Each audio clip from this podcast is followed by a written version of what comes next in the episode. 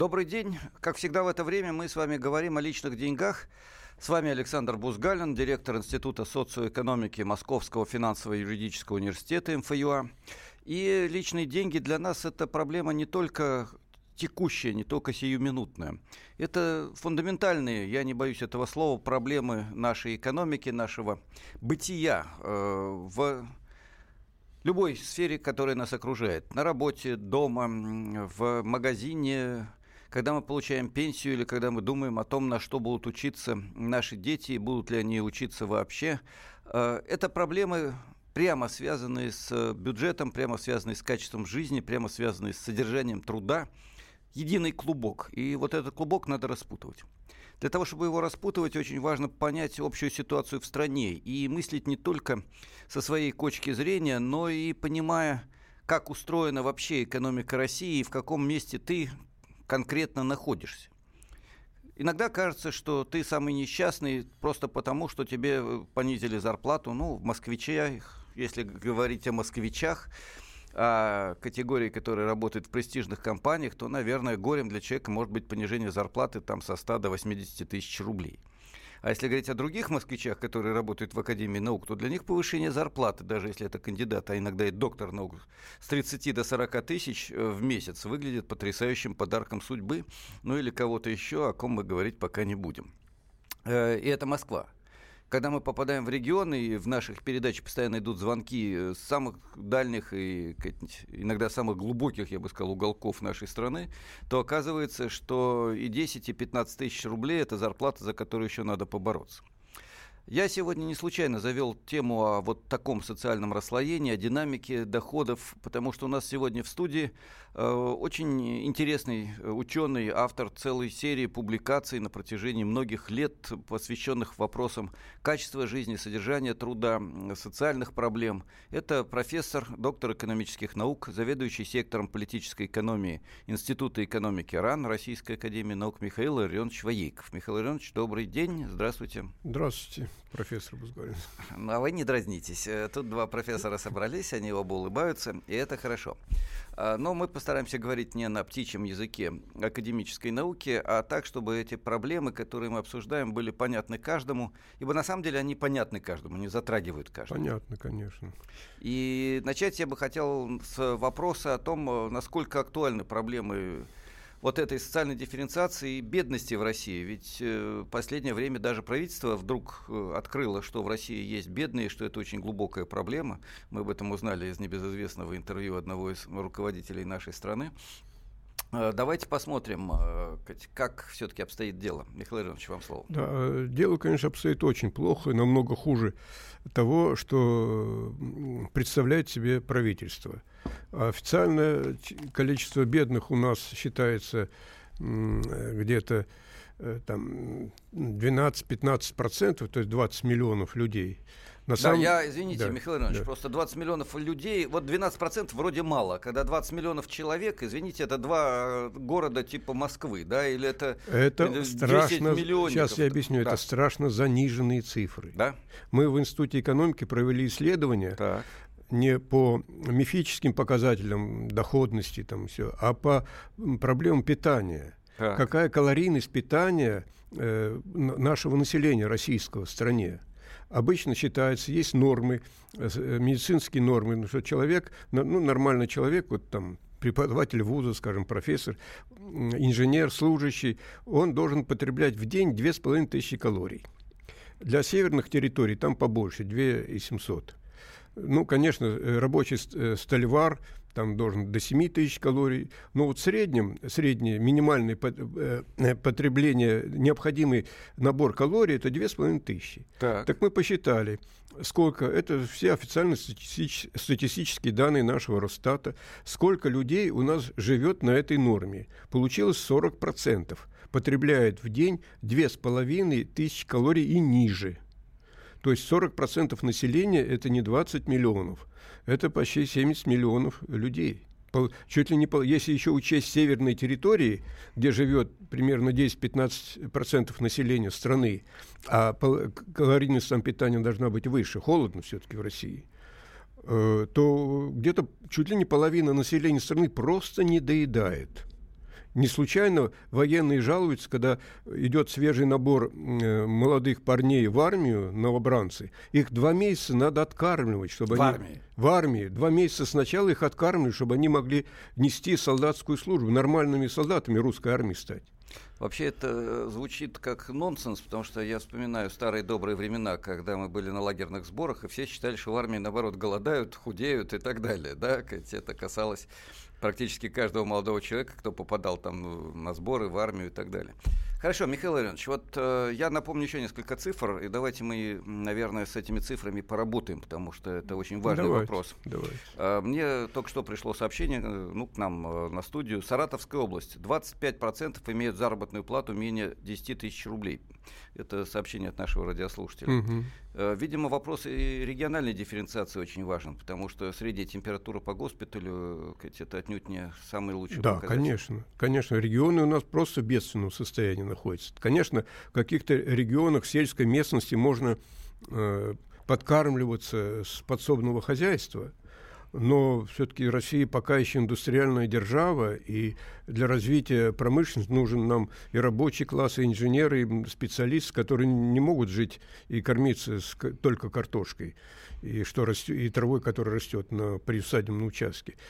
Э, а в регионах просто беда. Вот у меня так, такие есть показатели. Я спрашиваю часто на всяких конференциях, бываю, спрашиваю региональных представителей, вот доцент – в университета регионального вуза, там, в Брянске, в Рязани, там, какая зарплата у него? В Москве примерно доцент, кандидат наук, доцент получает в вузе, ну, 20-25 тысяч. Ну, если э, не, не учитывать такие крупные вузы, как Московский университет или еще, или, или высшие школы экономики, где вообще заоблачные зарплаты. Вот. А нормальный, э, нормальный российский вуз. Так э, на периферии, вот в этих э, городах, э, нормальная зарплата доцента, кандидата наук 10-13 тысяч. Ну, в лучшем да, случае 15. Это похоже на пасквиль, э, на то, как должна строиться страна, где говорят об инновациях, цифровых технологиях, э, индустрии 4.0 э, и так далее и тому подобное, а кто будет учить. Э, но сначала хотел бы дополнить. Понимаете, ведь есть оборотная сторона медали, когда вот так оказывается устроена заработная плата и доходы на основном рабочем месте, человек вынужден потом бежать на вторую, а то и на третью работу. И в результате перегрузка, низкое качество да. работы. И если мы удивляемся, почему не полетела ракета, или почему, полетев, она потом не долетела, то, видимо, надо понимать, люди просто работают на износ, и качество труда, радость труда, содержание труда – это феномены, которые исчезли вообще даже из языка, не говоря уже о реальности. А, вот сказать, ты с радостью идешь на работу, дорогой мой, Человек сказать, ты с луны свалился, сказать, жуткий мой, да, вопрос-то не в этом. Михаил Иванович, еще один вопрос, наверное. Мы говорили сейчас вот о бедности, и, наверное, очень важная тема – это э, не только вот эта бедная часть населения. Есть еще одна цифра, если я не ошибаюсь, медианная заработная плата в России составляет порядка 25-27 тысяч рублей. То есть половина людей получает зарплату меньше, чем э, вот эти... Чем средняя. Чем средняя э, медианная. Официальность, да? Нет, чем официальная средняя вот зарплата. Давайте нам расскажете немножко про среднюю официальную зарплату, среднюю медианную зарплату и вообще, что это за алхимия такая.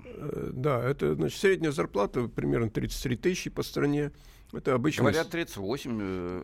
37, вот так есть точнее. Э, э, вот. А медианная зарплата, это берут большинство людей, которые получают зарплату там, по порядка 20 тысяч. И их э, и, и количество этих людей настолько много, что вот с учетом количества людей, получающих маленькую зарплату, то средняя понижается там до 25 тысяч но она называется медианной э, зарплатой. То есть реальная э, зарплата, которую получает большинство людей, она намного меньше средней. Это очень важно, потому что действительно репортажи о том, что у нас 37-38 тысяч средняя зарплата, внушают оптимизм, но при время э, возникает огромное количество сообщений и звонков по поводу того, а кто получает эту среднюю зарплату да, и где они да. живут. Да, да кто-то получает очень большие зарплаты, а да, большинство вот на этой непростой ноте, э, противоречивом сообщении профессора Воейкова мы заканчиваем первую часть эфира. Мы продолжим через несколько минут. Личные деньги. Можно бесконечно смотреть на три вещи. Горящий огонь, бегущую воду и телевизор – А телевидение можно еще и бесконечно слушать в нашем эфире. Потому что ведущие Егор Арефьев и Сергей Ефимов просто огонь. И никакой воды, только главное, что стоит посмотреть, а чего лучше никогда не видеть. Программу «Глядя в телевизор» слушайте по средам с 8 вечера по московскому времени.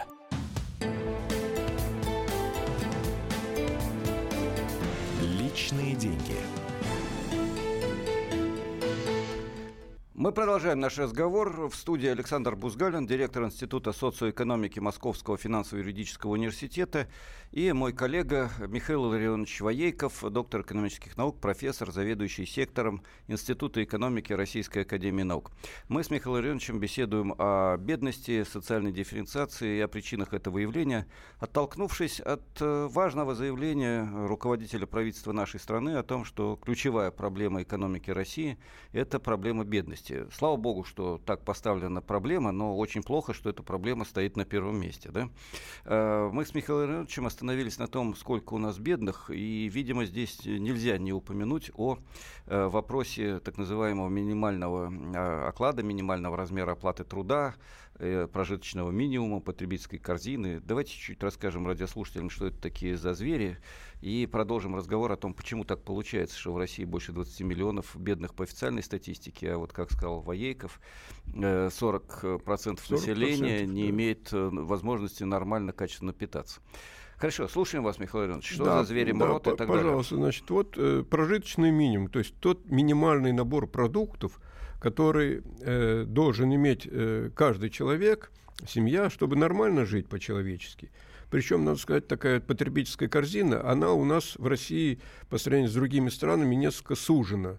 Туда не входят некоторые важные, вот, например, отпуска, проведение отпуска где-то, еще некоторые важные... Отпуск это не то, что нужно нормальному человеку, да? Живи, ну, работай ну... круглые сутки, круглый год и так далее. Да, вот и так не полу... усмехайтесь, Михаил пожалуйста. Так получается. Да. Ну вот, например, э, по стране в целом вот этот прожиточный минимум составляет почти 10 э, тысяч рублей. Хотя по Москве он 15 тысяч рублей.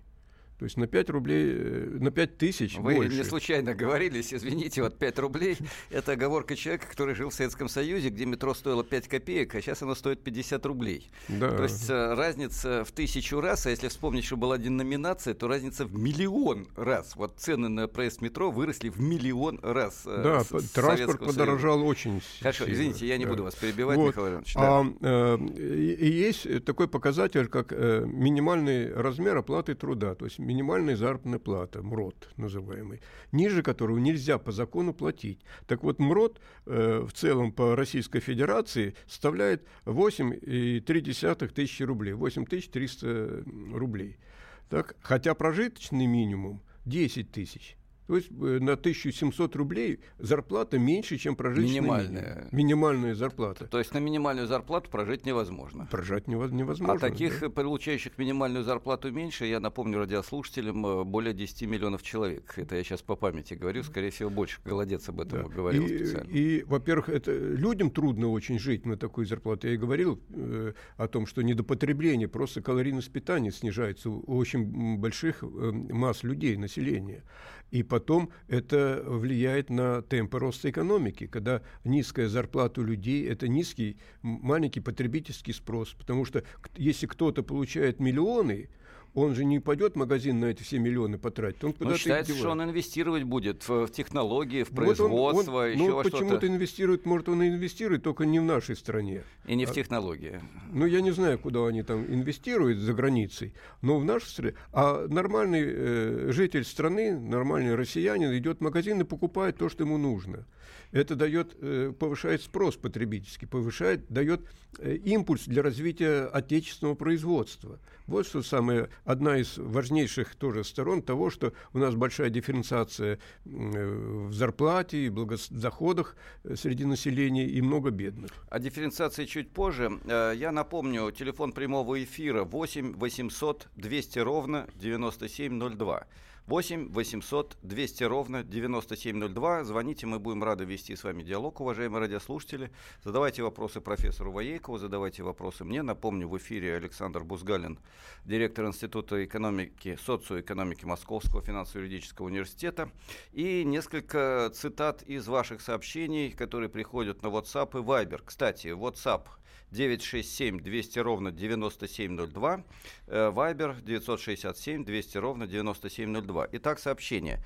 У нас в стране плохо. Зачем Путин идет на четвертый срок? Э, хотим в социализм. Восклицательный знак. Почему одни живут лучше, чем при коммунизме, причем с большой буквы коммунизме, а подавляющее большинство при рабовладельческом строе, товарищ Бузгалин? Спрашивают нас вместе с Михаилом Леонидовичем. Я ему тоже переадресую этот вопрос. Э, зато за бугор миллиарды текут. Э, еще одно сообщение. А почему вы забыли о 30 миллионах безработных? Вот видите, сколько вопросов сразу, да, Михаил Леонидович?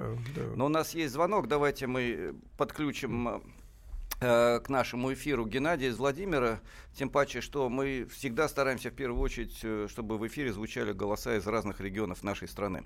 Э, Геннадий, мы слушаем вас внимательно. Добрый день. Добрый день, уважаемые ведущие. У меня вот такая боль, боль, как говорится, в сердце. У меня вот дочка работает в торговле, не получает до 20 тысяч. Крутит человек с утра до самой ночи. Представляете? А у нас в правительстве все шито, все, все хорошо, все прекрасно. Медведев тоже недавно сказал. Ему такая работа нравится. Да его надо дворником поставить и поставить, дать ему 15 тысяч. Как бы нравилось или нет сидит разговольствует там. Спасибо. Вот э, проблема, которая фактически э, продолжает э, то, что мы только что обсуждали с Михаилом Ильичем. Давайте примем еще один звонок, и потом прокомментируем вот эти очень больные, очень искренние голоса наших радиослушателей, звучащие в эфире и вот через Вайбер и так далее. Слушаем еще один звонок. Вадим из Самары, мы вас приветствуем. Здравствуйте. Здравствуйте, Вадим Самара. Уважаемые профессора, я вас приветствую. Взаимно. Ну, давайте мы посмотрим реально на вещи. Вот вы констатируете крайне плачевную картину. Да, я согласен. Картина, причем реальная, она может быть даже еще хуже, чем вы говорите. Я с этим в жизни сталкиваюсь. Но, с другой стороны, вы посмотрите полную безинициативность населения. И не только полную безинициативность, полную безинициативность наших администраций. Ведь человек, как слепой котенок, начинает тыкаться – он не имеет информации ни по маркетингу тех или иных продуктов, чтобы заняться бизнесом, ни по каким-то другим вещам. Он на счет он где-то, так сказать, займет, на счет что-то делать, прогорит. И в конце концов у него остается совсем что, вешаться, что ли? Хорошо, у нас, спасибо. Чем дело? Извините, нас... просто у вас очень такой взволнованный монолог, но у нас очень мало времени до конца эфира и очень много сообщений. А, вот все, кто звонит сейчас, подождите минуточку. Я хочу, чтобы Михаил Ильич прокомментировал эти вопросы. Прежде всего, наверное, почему бедность, а потом уже что делать, да? В крайнем случае, угу. в третьей части передачи. Но вот еще несколько сообщений. Не только производство и покупательский спрос страдают от бедности, но и здравоохранение деторождения. Откуда у нас будет увеличение населения? 25 лет никакого производства, кроме танков до самолетов. Ресурсы распродают. Вот какие-то прям крики души да, с разных сторон. Э, еще одно сообщение. Работаю часто без выходных. Я просто даже не могу все прочесть. Михаил Иванович, вот почему так?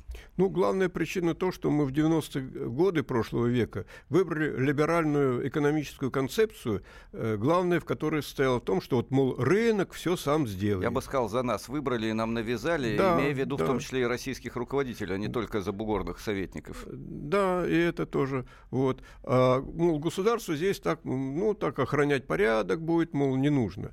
А в России испокон веку повело, что государство, главный экономический агент, он должен и организовывать все, следить за порядком, делать инвестиции, проводить научно-техническую политику, то есть все идет централизованное государство, и, э, оно сложилось еще до Петра Первого, все годы, все несколько веков было, а сегодня государство вот в 90-е годы упустило все из своих рук, а сейчас подобрать довольно сложно в руки, но без этого Россия не выживет. Я бы добавил, что, к сожалению, сейчас сложилась очень парадоксальная ситуация. С одной стороны, много кричат о чрезмерном э, объеме государства в экономике, придумали цифру о том, что 70% 70% всего в руках государства. Это, сославшись на одного из экспертов антимонопольного комитета, теперь повторяют все и везде, на всех теле, радио, каналах, в СМИ, интернете и так далее. На самом деле государственный сектор в России не такой большой, меньше, чем во многих странах, несмотря на крупные госкорпорации, сырье, нефть, газ и все остальное.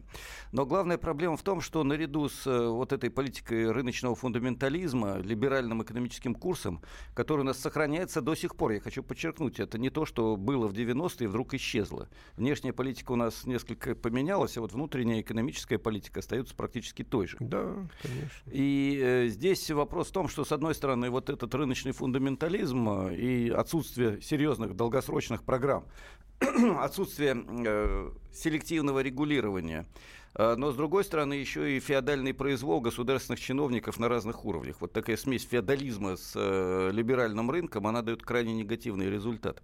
Михаил Иванович, к сожалению, нам буквально через несколько секунд надо заканчивать наш эфир. Давайте анонсируем, наверное, тему на следующую часть передачи, последнюю часть передачи. Э, я думаю, надо будет поговорить о том, что делать, да, как бороться с бедностью и что для этого необходимо. А вы, уважаемые радиослушатели, звоните. Через несколько минут мы продолжим диалог. 8 800 200 ровно 9702. 8 800 200 ровно 9702. Телефон радио «Комсомольская правда». WhatsApp и Viber 967 200 200 опять-таки 200 ровно 9702. С вами в студии Александр Бузгалин, директор Института социоэкономики Московского финансово-юридического университета, и Михаил Ларионович Воейков, доктор экономических наук, профессор Института экономики Российской академии наук. Личные деньги.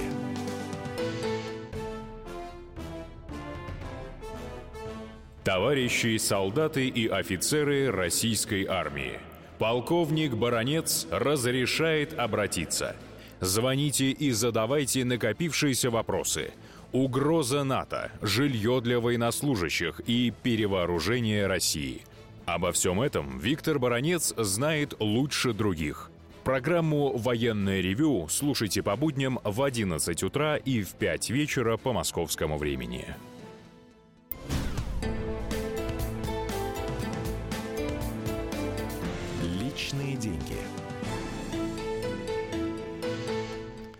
Мы продолжаем наш разговор о проблемах бедности и социального неравенства. Тема навеяна э, высказываниями руководителя э, нашего правительства, подчеркнул, что бедность – главная проблема России. Э, я в третий раз хочу сказать, да, хорошо, что об этом э, говорят вслух, но плохо, что такая проблема является ключевой для страны, которая недавно не очень понимала, что такое массовая бедность. А как мы сегодня выясняем в нашей передаче, к сожалению, мы имеем дело с массовым явлением. Напомню, у нас в эфире сегодня Михаил Ильонович Воейков, доктор экономических наук, профессор зав. сектором Института экономики Российской Академии Наук, и я, Александр Бузгалин, директор Института социоэкономики Московского финансово-юридического университета. Э, напомню несколько сообщений, которые прислали наши радиослушатели, пока шел небольшой перерыв. Пора создавать колхозы. Мужики без работы бродят, пишет наш радиослушатель. Рыбу всю гонят за рубеж, а продукты одна химия – ни одна страна так не относится к своим гражданам. Ну, много других э, сообщений и очень такое политэкономическое, я бы сказал, сообщение специально для профессора Воейкова, который заведует сектором политэкономии. На 70% в бизнесе не государство, а чиновники, я бы сказал, прислал нам сообщение радиослушатель. Вот разница между государством и чиновниками, тонкий момент. Государство – это то, что служит гражданам, а чиновники – это те, кто могут служить гражданам в рамках государства, а могут служить сами себе, э, порождая вот ту самую коррупцию и все остальное, о чем мы много раз говорили. Я напомню, телефон прямого эфира 8 800 200 ровно 9702. А сейчас слово Михаилу Ларионовичу Воейкову. Подождите одну секунду со звонками. Все-таки что главное надо сделать э, для того, чтобы изменить ситуацию, Михаил Ларионович? Ну, главное, глобальной российской экономике надо вернуться к плановому хозяйству. Без народно-хозяйственного плана Россия не выживет. Это колоссальная страна с очень сложными климатическими условиями, географическими условиями, большая страна. И без э, планирования на год, на три, на пять лет, конечно, она не выживет. А в этом предусмотреть э, в плановом хозяйстве, конечно, снижение дифференциации подоход, подоходной дифференциации населения. А вот давайте еще разочек уточним, чтобы люди понимали. План — это не обязательно из единого центра э, миллионы видов продукции, да, все до гвоздя, и потом пустые полки в магазинах, как это было накануне распада СССР. Кстати, напомню, в СССР далеко не всегда полки были пустыми, да, как не надо тут Вот если взять калорийность питания, так в СССР была намного выше, она была совершенно нормальная калорийность питания. То есть люди питались нормально, а сейчас, пожалуйста, 40% просто не доедают. Ну да, я напомню старый анекдот советский. Ведь, э, плановая экономика – это когда в магазинах нет ничего, но в холодильнике есть все. Рыночная экономика – это когда в магазинах есть все, а в холодильниках да. очень многих пустовато. Да? Я так смягчаю э, очень жесткий анекдот, который рассказывали и рассказывают до сих пор. Еще одно сообщение. Люди здесь как рабы. Э, вот видите, какие чудеса. Я задам еще один вопрос Михаилу Ильич, потом будем принимать ваши звонки. Извините, подождите немножко на телефонах. Э, Михаил Ильич, снижение дифференциации вы сказали, да? Ну, плановая система внутри рыночной экономики, ключевые параметры, ключевые программы, подъем ключевых отраслей. Согласен. Э, снижение дифференциации, как это может быть сделано? Ну, прежде всего, надо отказаться от э, горизонтальной шкалы налогообложения. Вот все платят 13% и бедные э, налоги э, с физических лиц, и богатые. В, основных европейских странах такого просто нет. И в США, и э, во Франции, Германии э, богатые платят больше налоги. Больше это, это что значит? Давайте назовем некоторые цифры. Ну, где-то в основные европейские страны 45% дохода платят э, богатые, платят э, как налоги в бюджет государства. Да, я дополню Михаила Ильича, мы тут поиграем в цифры, но они очень важны, эти цифры, показательные. Действительно, э, шкала налогов в большинстве стран Западной Европы колеблется от нуля, бедные не платят ничего. Да. Те, кто в середине, платят примерно как в России, от 10 до 20%, близко к 13 российским. А богатейшая часть, те, кто получает миллионы евро э, в год, причем даже не в месяц, да, вот эти миллионеры платят э, около 50%. Где-то немного меньше 50%, где-то немного больше 50%. Бывают э, и другие механизмы, я о них тоже несколько слов скажу. Это опять-таки прогрессивный подоходный налог на наследство.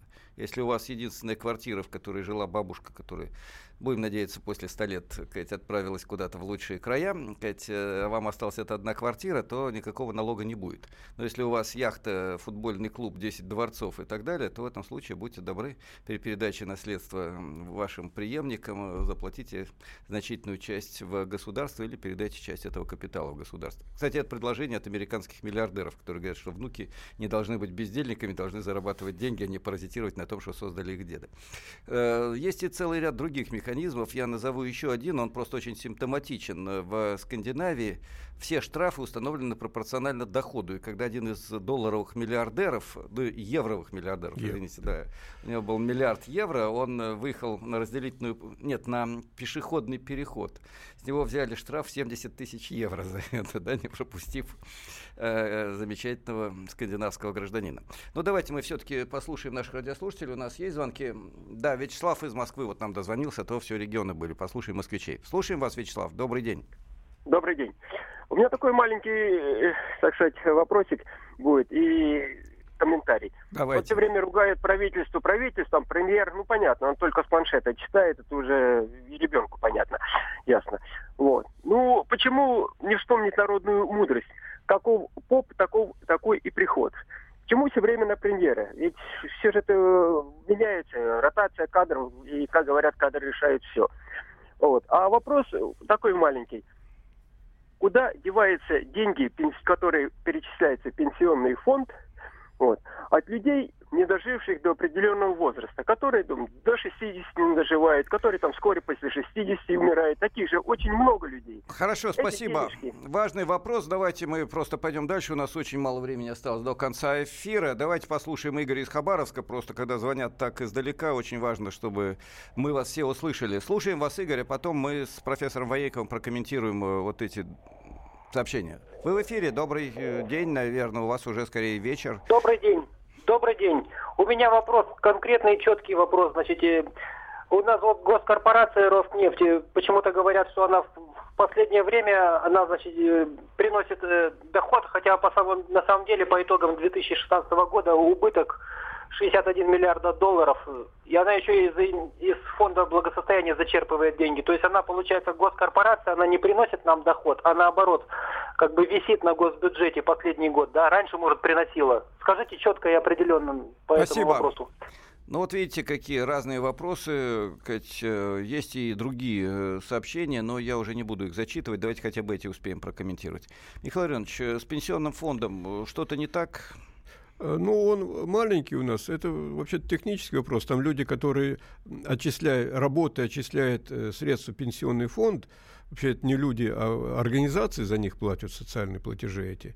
Вот. Эм, э, но они, если они не дожили до пенсионного возраста, все эти деньги остаются в пенсионном фонде, пенсионерам выплачиваются, но другим уже. Тут, конечно, проблема есть в том, что некоторые пенсионеры живут долго, им надо долго платить эти деньги. Но пенсионеры, между прочим, не так уж много получают, чтобы еще сокращать нам пенсионный фонд. Это да, ми- напомню, пенсии Кать, э, в большинстве случаев колеблются вокруг 10 тысяч рублей, и причем все больше колеблется в сторону меньше 10 тысяч рублей, чем больше 10 тысяч рублей.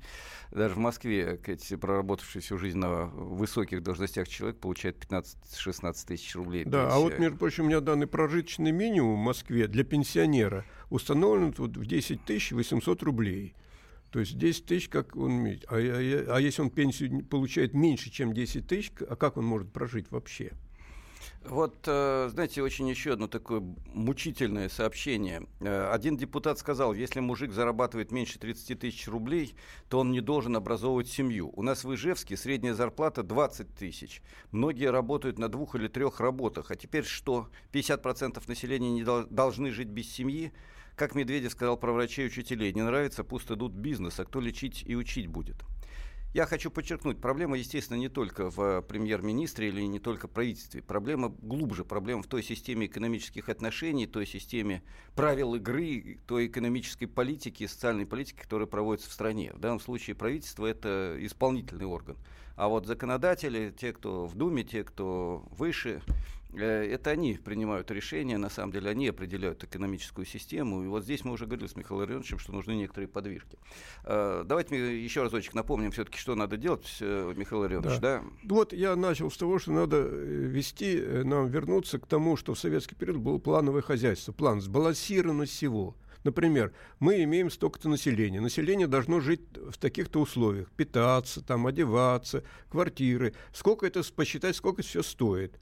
Так посчитали, сколько надо и чего произвести для всего этого. Произвели. Какая зарплата должна у людей быть, чтобы все это купить. Вот этот баланс должен всего Михаил этих а как же невидимая рука рынка э, все сама собой расставит, и все будет ну, прекрасно? Нужна не невидимая рука рынка, это чушь собачья, а нужна видимая рука государства, которая наведет порядок в стране. Ну вот видите, какое жесткое мнение у Михаила Ивановича Воейкова. Я бы, как ни странно, мы обычно оказываемся в другой ситуации. Михаил Иванович рассказывает, что нужен рынок, дополняемый планом. А тут вот, видите, я теперь буду, наверное, напоминать о том, что э, пока мы живем при капитализме, у нас нет качественного изменения общественной системы, скорее всего, будет по-другому. Будет рынок, в котором мы будем хотя бы немного регулировать эти э, пропорции, но пропорции регулировать на самом деле обязательно надо. Э, что касается вопросов э, политических, э, их тут довольно много. Я их не боюсь читать, но ситуация такова, что я веду программу «Личные деньги», а не «Личная политика». Да? Вот, пожалуйста, адресуйтесь к тем, кто ведет программу по политическим вопросам. А если хотите обсуждать политические вопросы с Бузгалином, то есть сайт альтернативы.ру, есть возможность писать на радио «Комсомольская правда». Мне все сообщения передадут. Если мы согласуем в будущем деятельность Бузгалина и в политической сфере, я буду отвечать вам на вопросы о президенте, о правящей партии, о том, кому, как, за кого и зачем голосовать.